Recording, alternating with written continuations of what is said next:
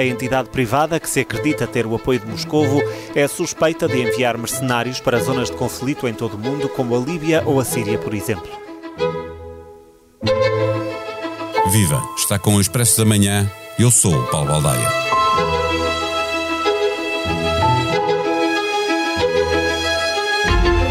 A entidade privada de que fala o jornalista da Euronews na abertura deste episódio é o Grupo Wagner, empresa que fornece mercenários para vários conflitos armados espalhados pelo mundo, fazendo-se pagar, seja de que maneira for.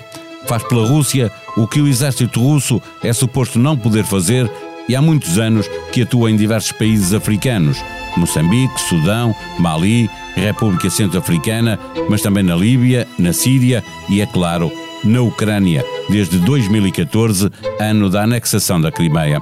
Foi criado por Dmitry Utkin, um veterano de duas guerras Chechênia e a quem chamam o cozinheiro de Putin. Tem instalações militares na Rússia e não restam muitas dúvidas que fazem a guerra alinhados com os interesses do Kremlin. A troco de riqueza, dinheiro ou, na ausência dele, ouro, diamantes e, sabe-se agora, madeiras exóticas. Estranho que quem tem por hábito receber pagamentos facilmente transportáveis apareça agora ligado ao comércio de madeiras, que implica uma grande logística.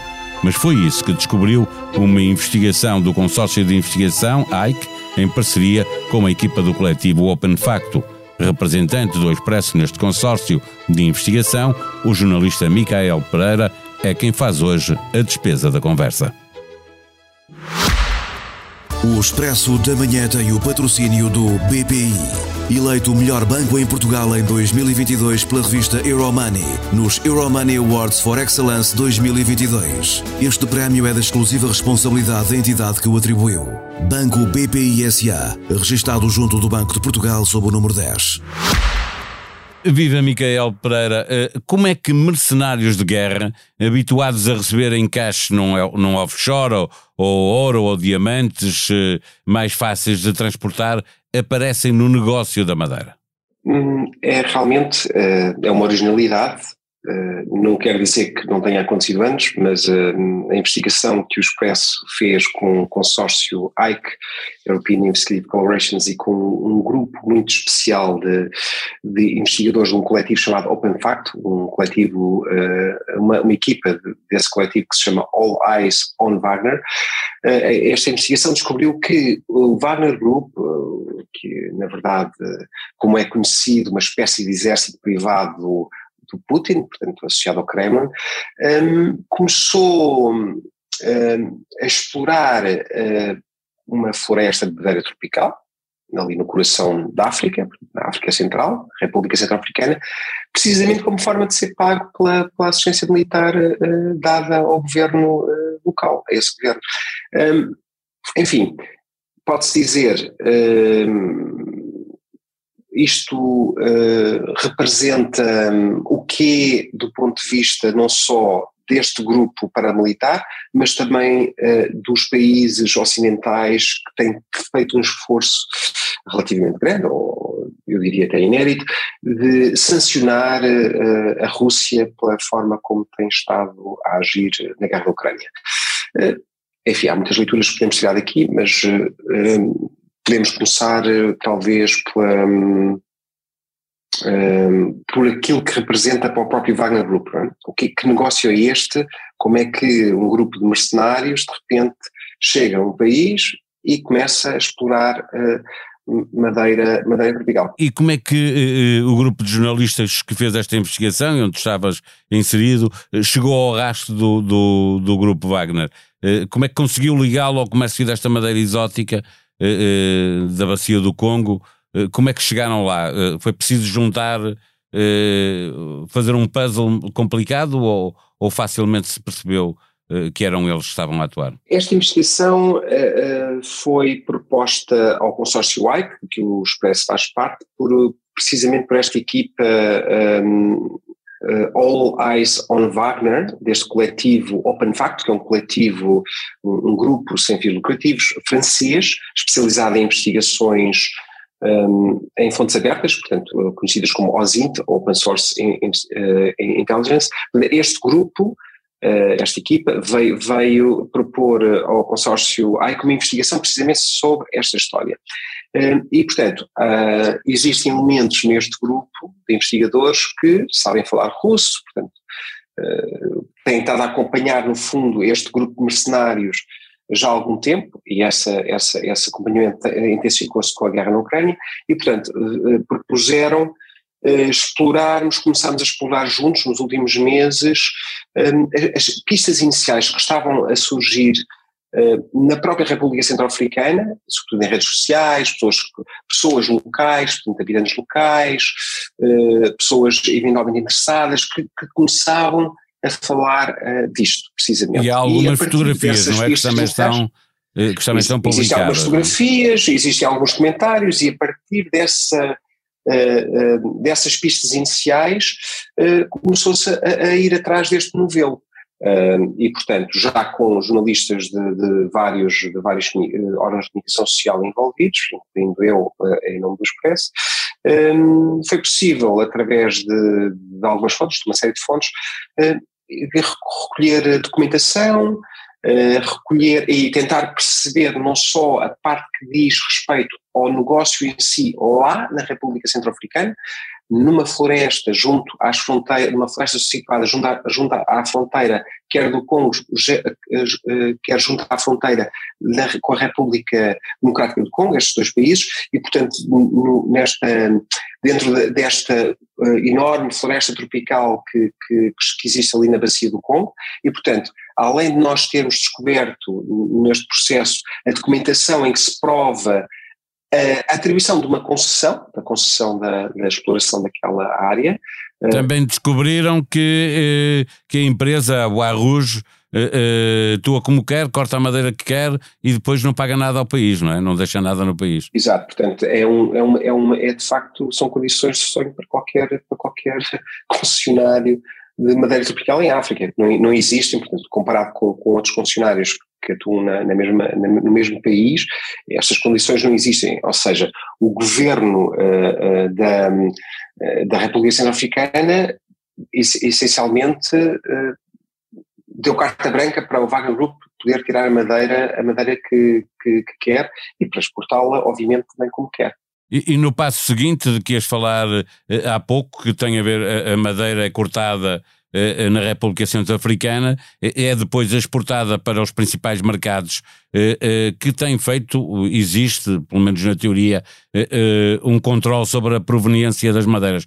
Como é que eles fazem para chegar a madeira à Europa, por exemplo, que é, que é suposto ter controle sobre a proveniência é a parte que diz respeito à exportação, a forma como, como a, madeira é retirada da República Centro-Africana, que é um país que na verdade não tem mar, portanto é uma, isso, isso por acaso não vem explicado no artigo, não, não, não, não desenvolvemos muito isso no, no artigo, mas basicamente a República Centro-Africana não tem mar e portanto tem que ser exportado para um país vizinho que é os Camarões e daí, e daí uh, por mar para, os destinos finais. Mas, mas essencialmente é muito complicado porque não existe, uh, há uma grande opacidade na própria República Centro-Africana, portanto esses números não existem da, da, quantidade de madeira extraída, apesar de ser obrigatório haver livros e tal, mas esses livros não, não, não têm havido registros desta, desta madeira que tem sido extraída pelo, pelo Wagner Group, ponto número um. Ponto número dois, mesmo nos mercados de destino, incluindo a, União Europeia, há uma grande surpresa eu confesso que tive uma grande surpresa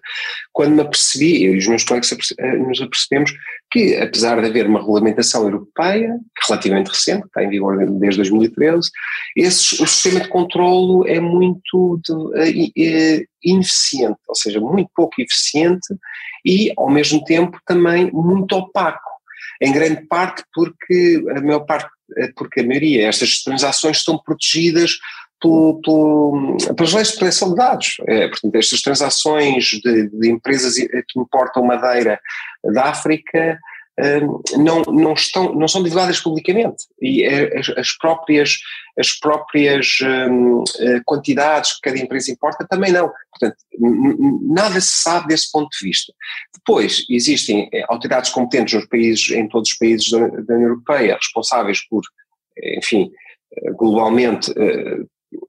globalmente estarem atentas a este comércio, mas hum, isso é feito, há, há muito poucas inspeções, na verdade Ou seja, existe, existe, há uma série de burocracia à volta da importação de madeira tropical, há uma série de anos que, por questões de, de também de, do ambiente, de proteção destas espécies eh, que são exóticas, existe uma série de, de, legislação e programas eh, que demonstram que existe uma preocupação do ponto de vista teórico sobre. Fala-se muito e faz-se muito pouco, não é?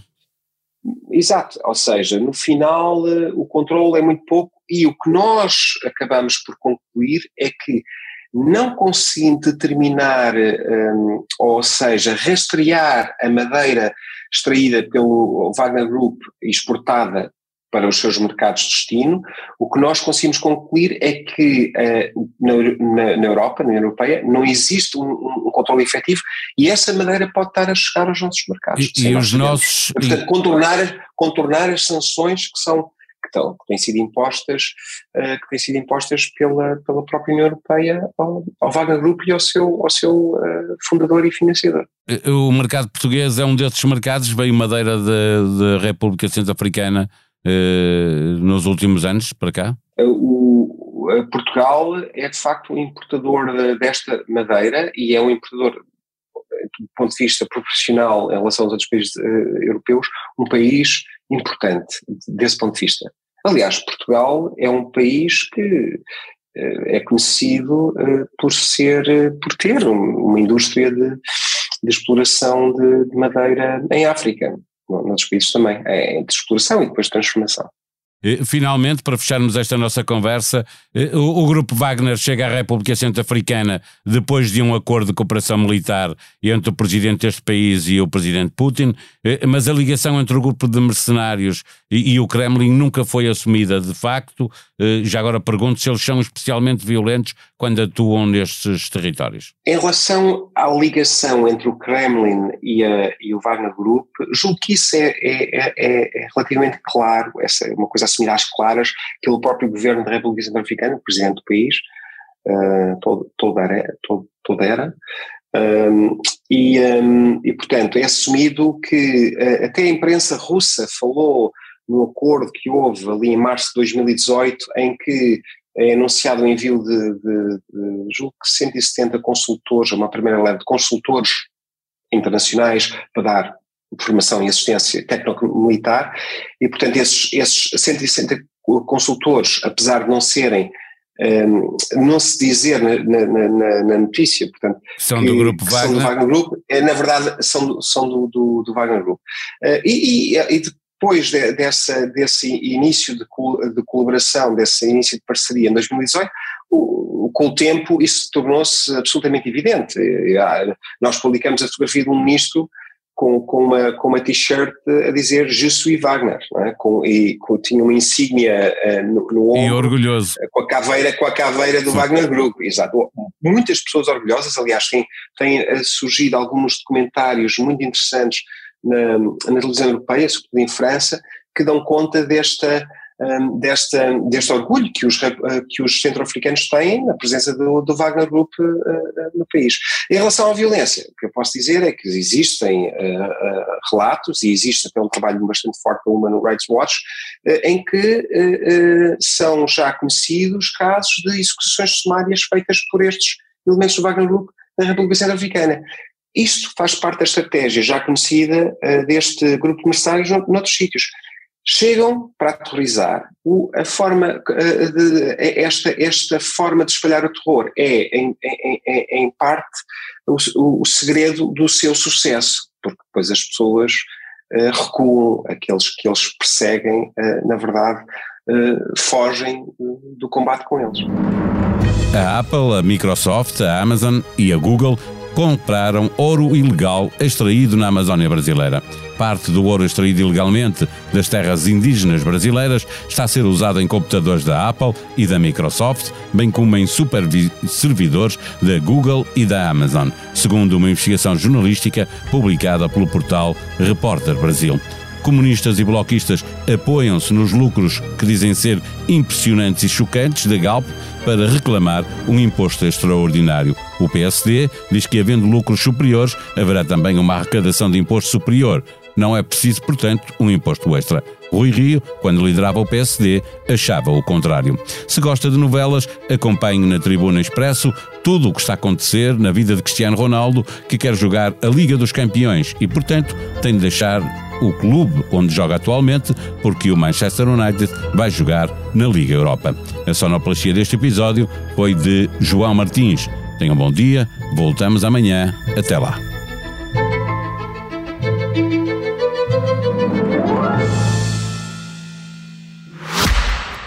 O Expresso da Manhã tem o patrocínio do BPI. Eleito o melhor banco em Portugal em 2022 pela revista Euromoney, nos Euromoney Awards for Excellence 2022. Este prémio é da exclusiva responsabilidade da entidade que o atribuiu. Banco BPI SA, registado junto do Banco de Portugal sob o número 10.